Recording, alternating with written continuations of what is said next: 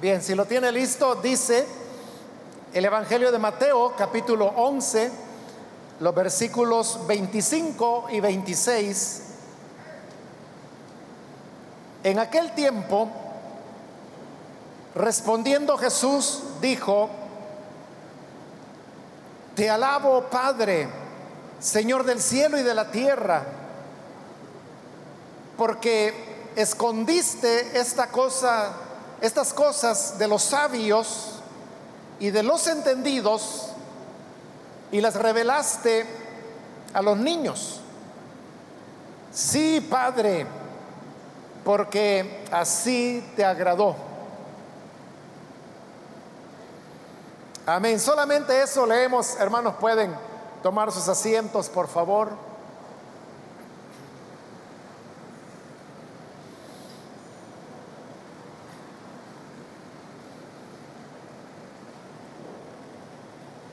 Hermanos, acabamos de leer estas palabras del Señor Jesús. Él las pronunció en un momento cuando él estaba lamentando la incredulidad que mostraban aquellas ciudades donde él había anunciado el Evangelio más que en ningún otro lugar. Estas ciudades se encontraban en la parte norte de, Israel, en la región que se llamaba Galilea. Y dentro de Galilea habían ciudades que estaban ubicadas alrededor del lago de Galilea. Marcos lo llama el lago de Tiberíades, pero se refiere al mismo, al mismo lago.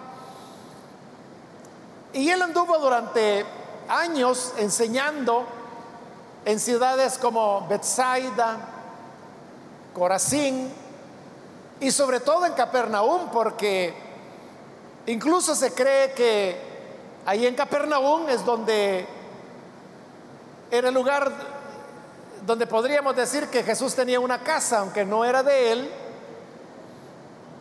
pero era un lugar donde él podía llegar, así como cuando él estaba en Judea, que era más al sur, se quedaba en casa en Betania, donde vivía María, Marta, Lázaro, el hermano de ellas.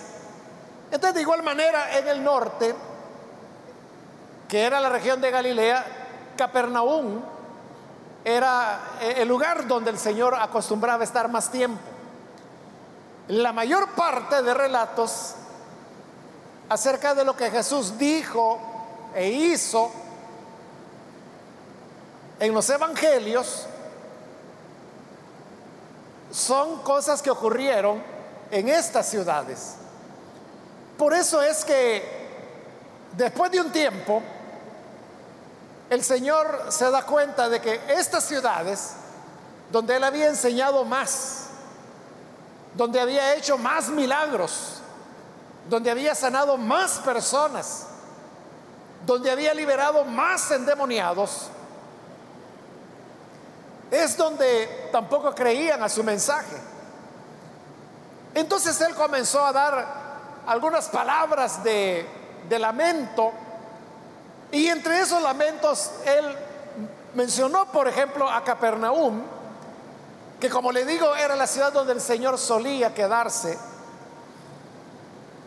y entonces dijo, tú Capernaum, que eres levantada hasta los cielos, levantada hasta los cielos por los privilegios que había tenido de tener al Señor morando entre ellos, de haberlo tenido enseñando en sus campos, en sus calles, en sus sinagogas,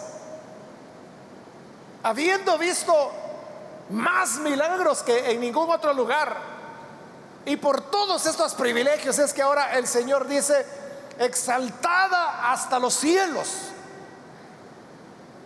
Porque ninguna otra ciudad del planeta nunca recibió tanta manifestación de la gracia y de la misericordia de Dios como Capernaum. Entonces le dice, tú Capernaum, que eres levantada hasta el cielo, hasta el Hades, serás abatida. Porque si en Sodoma si hubieran hecho los milagros que han sido hechos en ti, habría permanecido hasta el día de hoy. Jesús está comparando a Capernaum con la ciudad de Sodoma. Sodoma era una ciudad de la antigüedad. En el libro de Génesis se nos narra la historia de esta ciudad. Y es una ciudad que fue famosa por el egoísmo que se vivía dentro de ella. Había muchas injusticias dentro de la ciudad y también habían prácticas sexuales desordenadas. Por eso es que el nombre de Sodoma quedó, hermanos, ya para la posteridad como un referente de corrupción y de perversión. Por eso es que la gente cuando quiere referirse a un lugar donde hay mucha maldad, entonces, ah, no, dicen, sí, ahí es una Sodoma. O a veces para referirse a una familia dicen, ah, no, sí, esa familia es una Sodoma. Pero ¿qué quieren decir con eso? Lo que quieren decir es que hay, mucha inmoralidad, hay mucha corrupción. Pero el Señor ahora está diciendo, si Sodoma hubiera tenido la oportunidad de oír lo que Capernaum oyó y de ver los milagros que Capernaum vio, dice el Señor, Sodoma no hubiera sido destruida existiera, dice, hasta el día de hoy. El problema era de que Capernaum sí había escuchado esas palabras del Señor. Y sí habían visto todo lo que el Señor había hecho, pero continuaban en su dureza de corazón. Y por eso es que el Señor les dice, cuando venga el día final, y cuando el Señor juzgue a las personas, a las ciudades, por sus hechos, entonces digo, será más tolerable el castigo para Sodoma y para Gomorra que para Capernaum o que para Corazín o que para Bethsaida o cualquiera de las ciudades donde el Señor había enseñado y hecho más milagros, pero no le habían creído. ¿Cómo el Señor podía estar tan seguro de que si Él hubiera visitado Sodoma, hubiera creído toda esa gente? Y la ciudad se hubiera salvado y existiera. El Señor lo sabía porque Él conocía cuáles son los decretos de Dios, cómo es que Dios ha ordenado las cosas.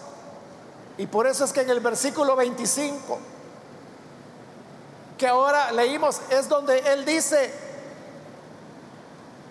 te alabo Padre, Señor del cielo y de la tierra, porque escondiste estas cosas de los sabios y los entendidos y las revelaste a los niños. Ahí está la clave. El Señor está diciendo que en su designio Dios lo que ha hecho es que su plan de salvación, la realidad acerca de quién es Dios, quién es Jesús, ¿Qué es lo que Él vino a hacer? ¿Cuál misión vino a cumplir? Todo esto, dice Jesús, lo escondiste de los sabios, de los entendidos, y se lo revelaste a los niños. Es decir, que no se llega al conocimiento de Dios y de su plan de salvación por medio del intelecto. No es por medio de la sabiduría humana, no es por el entendimiento, sino que es a aquellos a quienes el Señor decidió revelárselo. De esto mismo habla el apóstol Pablo cuando escribe los primeros capítulos de la primera carta a los Corintios. Ahí Pablo le dice de que Dios lo que ha hecho es que a, los sabios de la tierra los ha hecho entontecer. Y él dice que por la sabiduría del hombre nadie puede llegar al conocimiento de Dios. Y Pablo le dice, mírense ustedes mismos, véanse a su alrededor, a quienes tienen al lado, vean cómo está formada la iglesia. Como quien les decía, miren quiénes son los que se están salvando.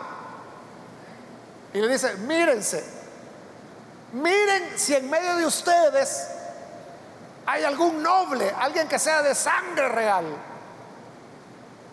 Miren si en medio de ustedes hay algún sabio. Vean si hay algún poderoso. Y esas palabras o preguntas que Pablo hacía a los corintios son preguntas que se las pueden hacer todas las iglesias, nosotros mismos. Aquí mismo, ahora, en este momento, podemos preguntarnos, mire a su alrededor, ¿Quién es el sabio entre nosotros? ¿Quién es aquí, hermano, el ganador de algún premio Nobel? ¿O quién aquí, hermanos, es un, un sabio? ¿Quién es un matemático o, un físico cuántico? ¿Quién de nosotros? o quién es poderoso, o quién es rico, quién de nosotros. Entonces, ¿a quiénes son a los que Dios está llamando? Pablo mismo da la respuesta y dice que el Señor escogió a lo despreciado del mundo, a los que no eran nada, a los que no eran poderosos, sino que débiles. Los escogió para revelarles una gracia que los sabios, los filósofos, los grandes cerebros no pudieron entenderlo. Y eso es lo que Jesús está diciendo ahora. Y no solo está diciendo que así es, sino que alaba a Dios y le dice, te alabo, Padre, Señor del cielo y de la tierra, porque escondiste estas cosas de los sabios, de los entendidos. No lo pudieron entender, pero lo has revelado a los niños. Cuando Jesús dijo ahí a los niños, obviamente se está refiriendo a, los niños de corta edad pero también estaba utilizando la expresión en una manera figurada. Cuando dijo niños, a lo que se refería él era a las personas sencillas, que no tienen mucha educación, que no son poderosos en esta vida, que no son personas que vienen de la realeza, que no somos personas que tengamos poder ni económico, ni militar, mucho menos. Simplemente personas sencillas. Por eso es que lo llama niños. Lo escondiste de los sabios, de los entendidos, pero se lo revelaste a los sencillos. Esa es la razón, hermanos, por la cual históricamente estoy hablando de los dos mil años que llevamos de cristianismo. Históricamente, el cristianismo siempre ha tenido sus mejores momentos en los ambientes pobres, en los ambientes donde hay vulnerabilidad. Si en el siglo XVI el avivamiento del cristianismo estuvo en Europa porque ahí se produjo la, la reforma protestante. Fue un despertar. Pero ¿qué era Europa en el siglo XVI? Hermano, era un lugar donde había mucha pobreza, o sea, no es la Europa de hoy, el primer mundo. No, era hermano la, la Europa pobre. La Alemania, donde Lutero predicó, no es la Alemania de hoy, una potencia mundial. Era un país, hermano, que apenas estaba sobreviviendo. ¿Por qué cree usted que los alemanes toman tanta cerveza? A veces la gente dice, ah, porque son bolos. No, no tiene nada que ver eso. Era porque era lo único que tenían. Era lo único que tenían. Entonces tomaban el, grano de trigo y como ya estaban aburridos del pan, ¿no? porque solo eso, solo trigo tenían, no había otra cosa comer pescado, comer carne, comer quesos, tomar leche, esos eran lujos, lujos en esa época. Pero el trigo era abundante. Entonces hacían de trigo todo, hacían pan, hacían semillas tostadas. Y entre eso se les ocurrió también ponerlo a fermentar y ahí es donde surgió la cerveza. Entonces para ellos la cerveza era otra manera de alimentarse partiendo del trigo. Y no había otra cosa. Igual, hermano, alguien de afuera puede decir, los salvadoreños son viciosos porque desde niños ya toman café. Pero la cosa, ¿y, qué vamos a tomar, verdad? Igual era en el caso de ellos. Ellos ni, sabían que existiera algo que se llamaba café. Bueno, ni aquí en América. El café vino siglos después acá. No es originario de América y tampoco de Europa. Por eso, hermanos, es de que al alemán le quedó la idea de que la cerveza es un alimento, o sea, no lo ven como aquí, ¿verdad? Que se ve como el que se quiere volar se toma la cerveza. Ellos lo ven como un alimento. Y por eso, eh, eh, esto es real, esto yo lo he visto, hermano. En, los supermercados en Alemania venden los botecitos así, mire, de cerveza para bebés. Así como aquí hay Herber, donde hay melocotón y de esas frutitas molidas, ¿verdad? Ellos tienen botecitos de cerveza que es para poner en la pacha a los bebés. Y no esté pensando de que qué bárbaros están embolando al niño. No, es que ellos lo ven como alimento. ¿Por qué no van a alimentar a su bebé? ¿Entiendes? Es un concepto totalmente diferente, pero que viene de esa historia de hace siglos, hace 500 años. No vaya a andar después usted con la excusa de que quiere alimentarse. Porque aquí es con otros fines. Es con otros fines, ¿verdad? Que, la gente compra eso. Pero lo que le quiero decir es de que Europa por eso fue avivada. Porque era pobre. Pero ¿qué ocurre? Hoy Europa es el primer mundo. Sobre todo los países del norte. Finlandia, Noruega, Suecia, Alemania, Países Bajos, que nosotros los conocemos como Holanda, Dinamarca, esos son los países más ricos de Europa, entre ellos Alemania, uno de los más ricos del mundo. Pero ¿qué ha pasado con el Evangelio hoy? o el cristianismo en general, ¿qué ha pasado con el cristianismo en Europa? Está muriendo. Está muriendo.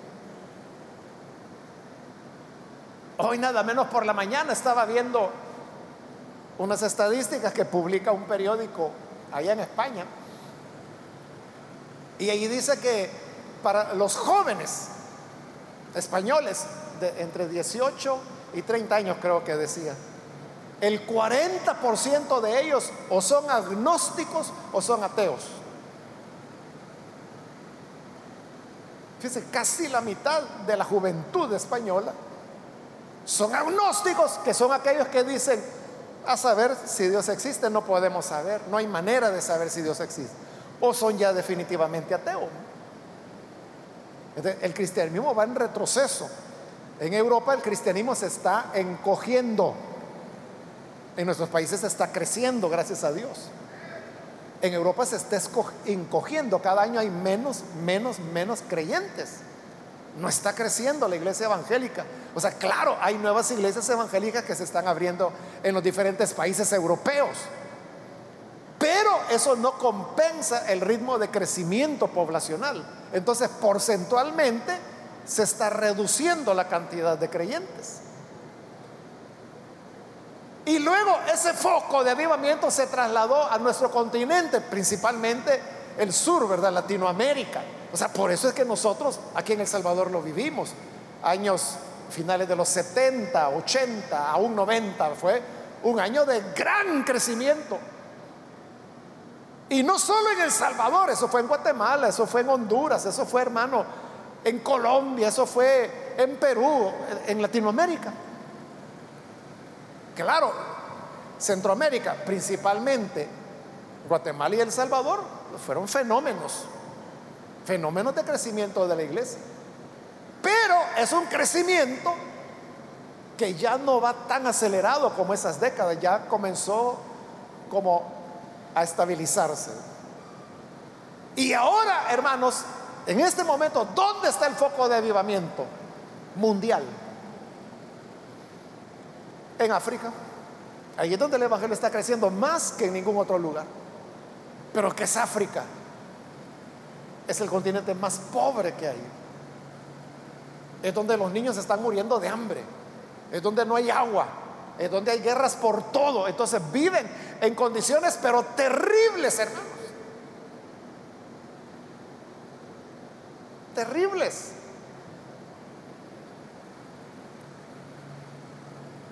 Ahí está el, Evangelio. Entonces, nótelo, el Evangelio nunca ha sido de los ricos, nunca ha sido de los sabios, nunca ha sido de los grandes académicos o de los poderosos. No, siempre fue de la gente humilde. Por eso dice, lo revelaste a los niños.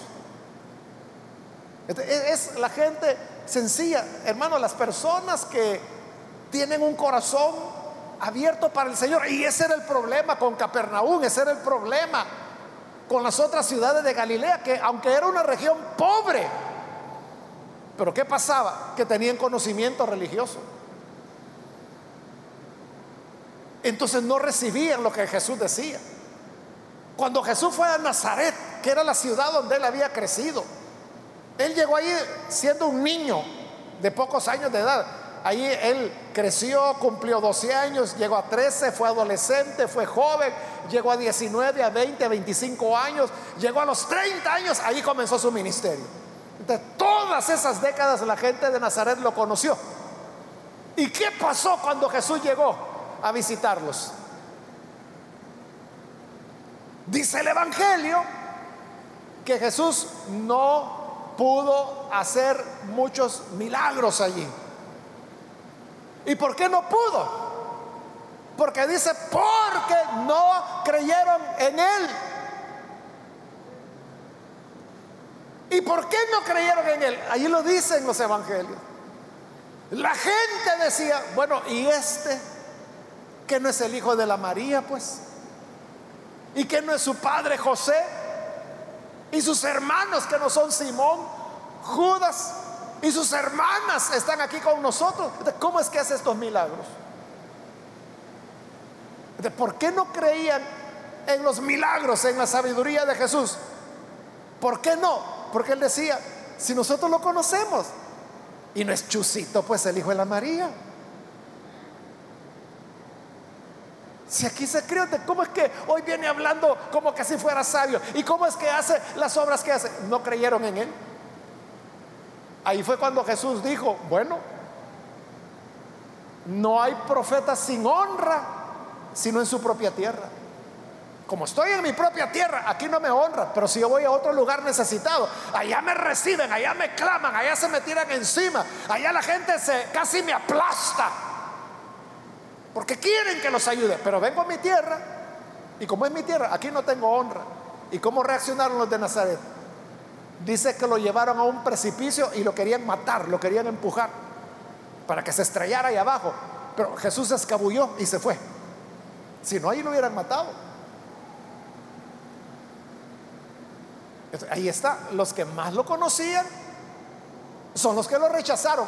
Entonces el Evangelio, hermanos, no se conoce a través de la familia. No es porque alguien venga y, nos diga, mire, siéntese, le voy a explicar cómo es el Evangelio. Tiene un par de horas. Vaya, siéntese, le voy a explicar, poco a poco voy. No es así. El Evangelio, hermanos, como Jesús lo dijo ahí, es una revelación. Y una revelación no es aprendizaje. Porque uno puede aprender Biblia, hermano.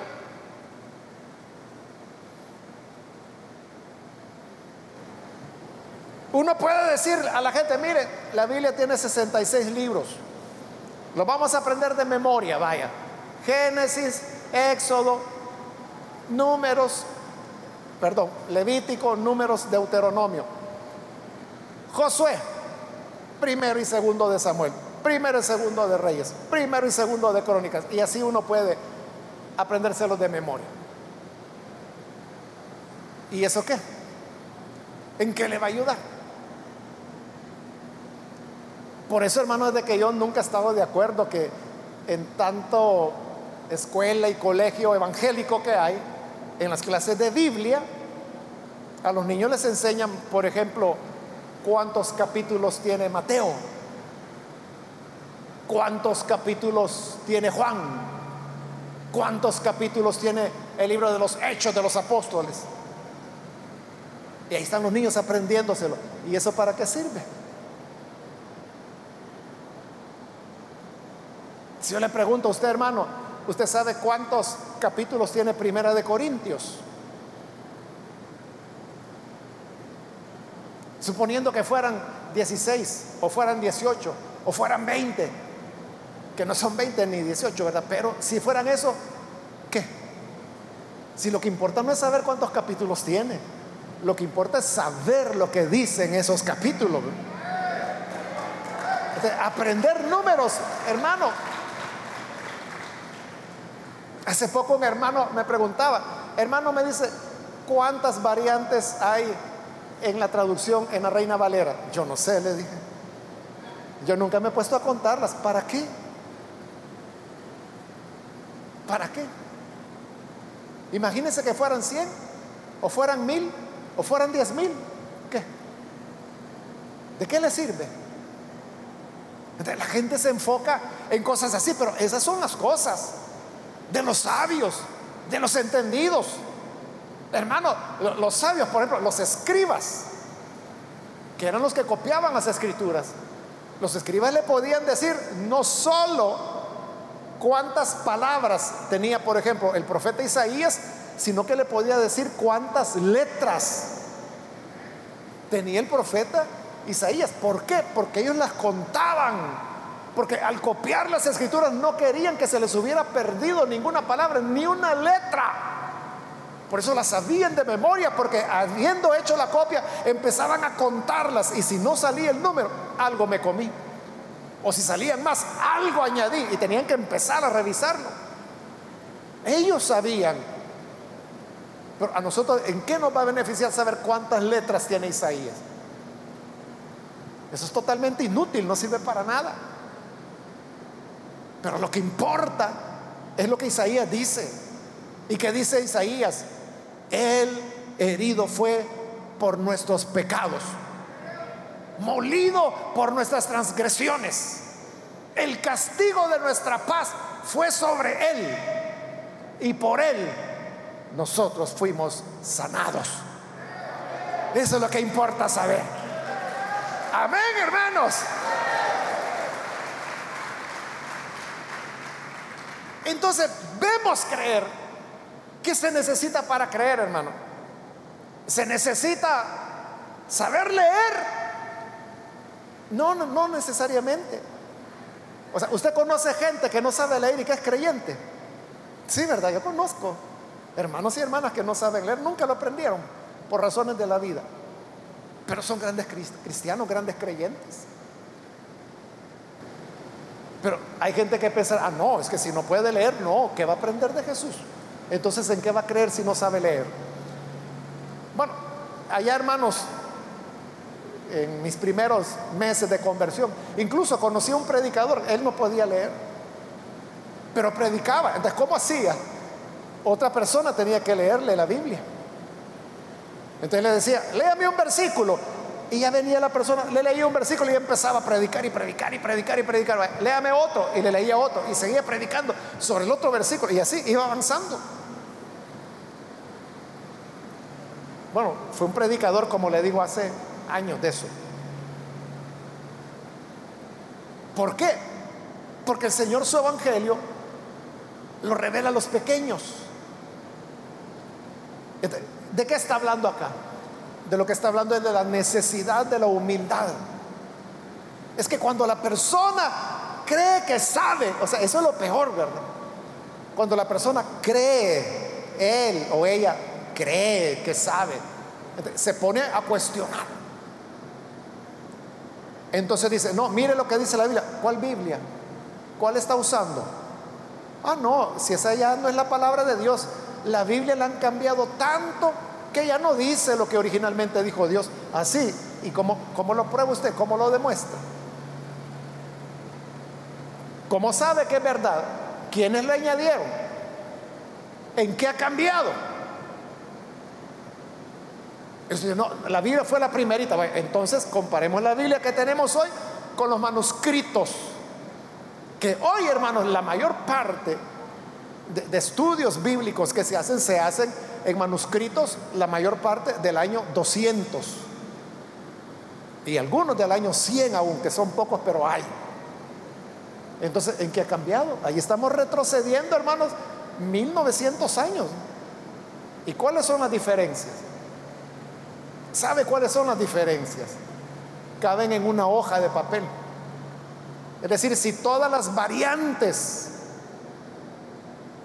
que tiene la Biblia en estos milenios de copias y copias y copias se pudieran poner en una sola página, en una página cabrían todas las variantes que la Biblia tiene.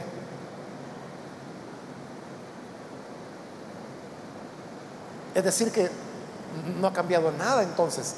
Y los cambios, usted sabe, a veces cuando estamos aquí en la iglesia estudiando cartas o libros de la Biblia, yo le he dicho, mire, esta es una variante. Y le digo, es así o es así.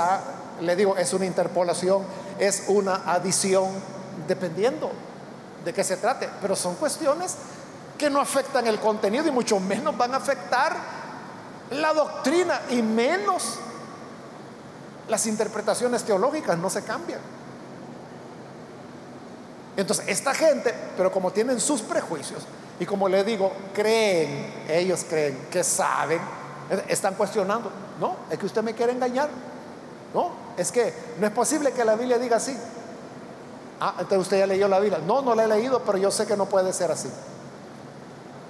En cambio, los que son niños, es igual que el niño, niño literal, ¿verdad?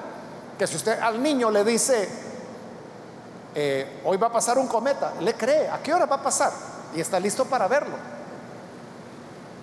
Por cierto, por ahí anda un cometa que la última vez que pasó aquí por el planeta fue hace 800 mil años. Y hoy anda por acá, o sea, es visible en estos días, se puede ver, no podría decirle a dónde, pero en estos días es visible, aproveche porque la próxima vez será dentro de 80 800 mil años. Ya va a estar viejito, entonces aprovecha hoy que puede ver bien todavía. Pero si usted le dice a un niño que la luna es de queso, le cree. Entonces cuando Jesús dice, yo soy la puerta, el que por mí entrará, entrare será salvo, le cree. El que en mí cree no vendrá condenación, sino que tendrá la vida eterna. Le cree el niño. Yo soy la luz del mundo. El que me sigue no andará en tinieblas. Le cree el niño. Yo soy el pan del cielo. El que coma de mí no morirá jamás. Le cree el niño. Pero cuando el Señor le dijo esto a los judíos, ¿qué dijeron ellos? ¿Qué? Que el que coma de ti no morirá. ¿Y ¿qué, ¿Qué te crees? ¿Quién va a comer tu carne? ¿Quién va a comer, a beber tu sangre? ¿Lo ve? Cuando las personas creen que saben, lo comienzan a cuestionar. Eso fue lo que Jesús le dijo a los saduceos. Los saduceos decían que no había resurrección. Y Jesús les dijo, es que ustedes son ignorantes. Porque ignoran las escrituras e ignoran el poder de Dios. Y les demostró con la misma escritura que estaban equivocados. ¿De cuál era el problema con los saduceos? Los saduceos eran los sacerdotes. Estaban acostumbrados a que eran ellos los que enseñaban. Estaban acostumbrados a que ellos tenían la razón. Estaban acostumbrados a que la gente les preguntara a ellos. Pero cuando Jesús aparece y les dice, no, están equivocados, no lo podían aceptar. Pero si usted a un niño le dice, no, te equivocaste, ¿en qué? ¿Quiere saber? ¿Quiere aprender? ¿Cómo lo hago? eso es lo que Jesús ahora alaba. Y le dice, Padre, te alabo, Señor del cielo y de la tierra, porque escondiste estas cosas de los sabios, de los entendidos. Por eso es que Capernaum no creyó, por eso es que Bethsaida no creyó, por eso es que en Corazín no creyeron. Pero si se hubiera anunciado en Sodoma donde no sabían nada de la palabra, no sabían nada de Dios, hubieran creído, dijo Jesús, y se hubieran salvado y permanecerían hasta hoy, porque eran niños, pero no tuvieron la oportunidad. No tuvieron la oportunidad que se les hablara. Entonces, ¿cuánto necesitamos, hermanos, nosotros ser humildes, ser como niños y tener un corazón abierto? Abierto a la palabra de Dios, abierto al Espíritu Santo, abierto, hermanos, a reconocer que uno no lo sabe nada, uno no lo conoce todo, pero hay otras personas a quienes Dios ha dado gracia, en su bondad les ha dado conocimiento y están ahí, como dice Efesios, para perfeccionarnos para que a la vez nosotros podamos hacer la obra del ministerio. Entonces, que el Señor nos ayude, hermanos, para que en nosotros haya sencillez, humildad y que no nos vayamos a sentir sabios o entendidos, sabedores. Porque Jesús dijo, a ellos se los escondiste. Ellos por más que investigaron, por más que indagaron, no pudieron. No pudieron. Hace algunos años, hermanos, eh, bueno, usted sabe que el Evangelio cambia a las personas. Entonces, a través del Evangelio hay muchos jóvenes que han creído en Jesús, sus vidas cambiaron. Estos jóvenes eran miembros de pandillas. Y al nacer de nuevo, pues su vida cambió y, y también su forma de ver las cosas, cambió y, fue un cambio radical.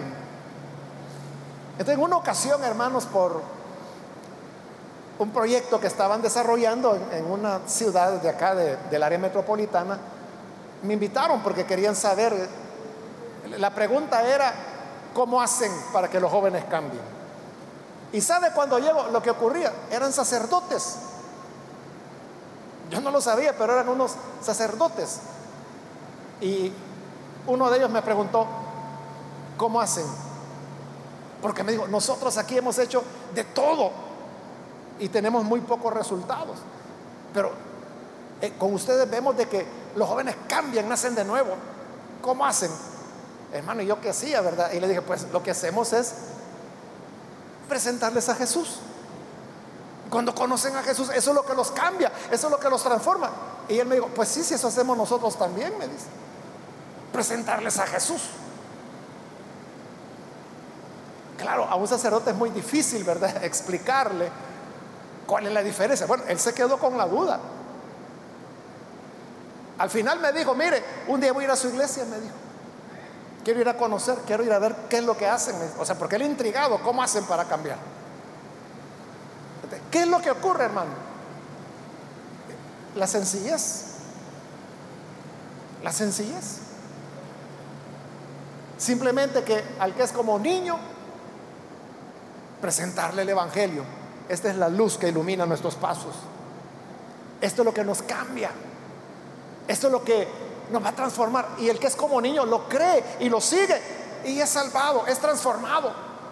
Pero aquel que está cuestionando, que está pensando, hermano, en filosofía escolástica, que si usted no sabe qué es eso, no se preocupe, ¿verdad? Pero es una de las venas principales del catolicismo romano. Entonces, desde una posición escolástica, ¿cómo? ¿Cómo se va a entender? El, el tema sencillo de la fe, que es simplemente creer. Lo que Jesús dijo, el que en mí crea será salvo. ¿Qué es lo que no se entiende de eso? El que cree en mí será salvo.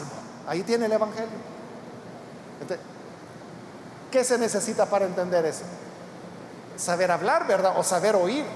Bueno, pero hoy hasta los sordos, ¿verdad? Pueden creer al Evangelio a través del lenguaje de señas. Los ciegos a través de braille pueden leer las escrituras.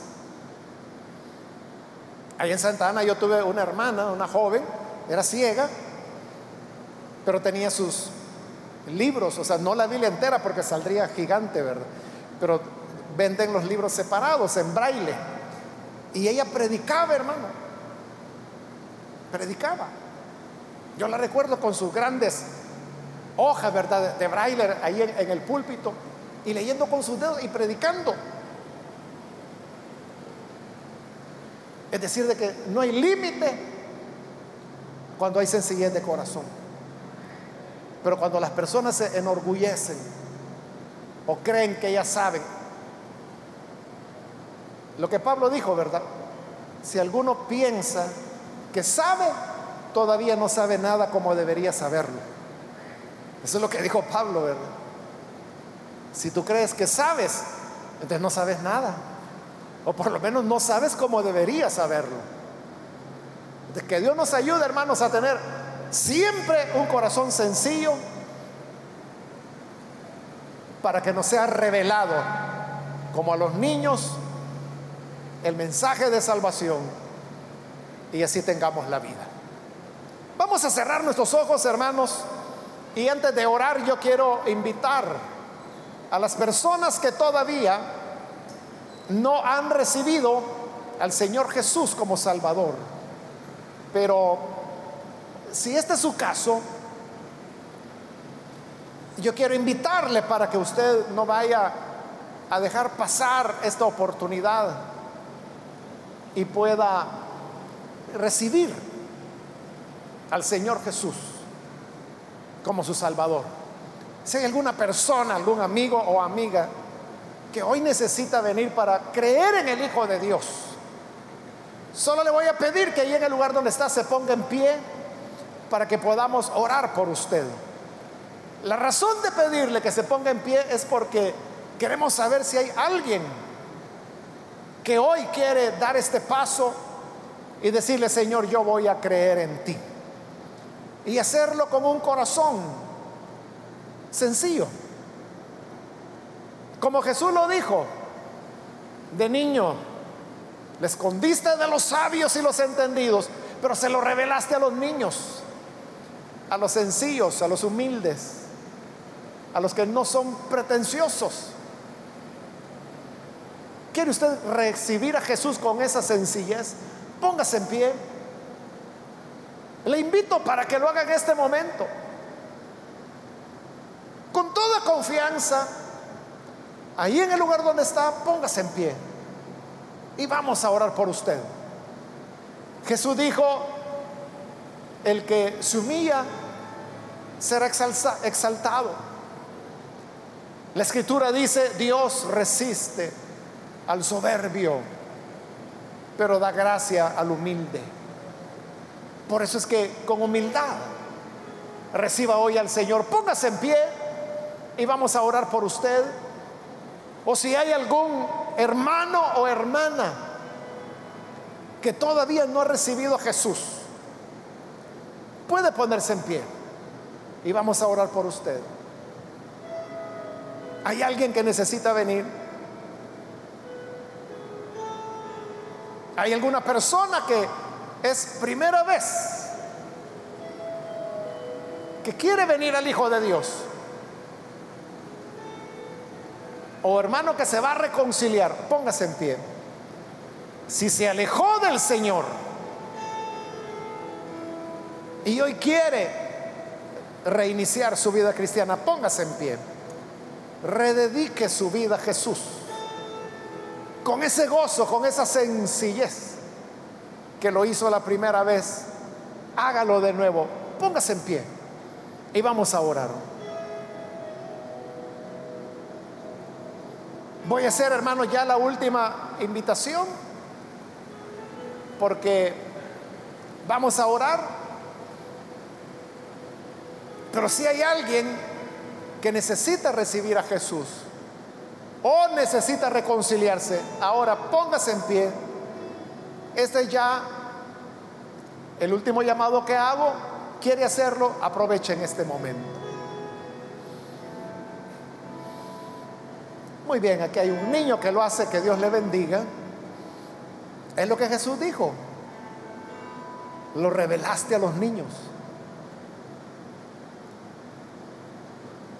Pero si hay alguien más,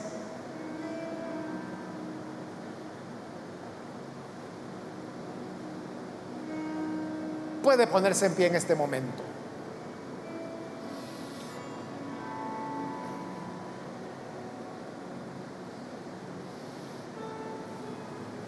Muy bien, aquí hay otra persona, Dios lo bendiga. A usted que nos ve por televisión, quiero invitarle para que se una a estas personas que están acá en este edificio y que juntos oremos para que la gracia del Señor le cubra. Padre, gracias te damos porque tu palabra siempre hace la obra para la cual tú la envías. Y aquí están estas personas creyendo en ti. Pero también a través de radio, televisión, internet hay otros que se suman a la oración ahí donde están transfórmales, cámbiales, revela la salvación que hay en tu Hijo. Tu palabra dice, porque nadie conoció al Hijo, sino aquel a quien el Padre lo revela. Revela a tu Hijo, a los que hoy creen en ti. Restaura a los que se están reconciliando.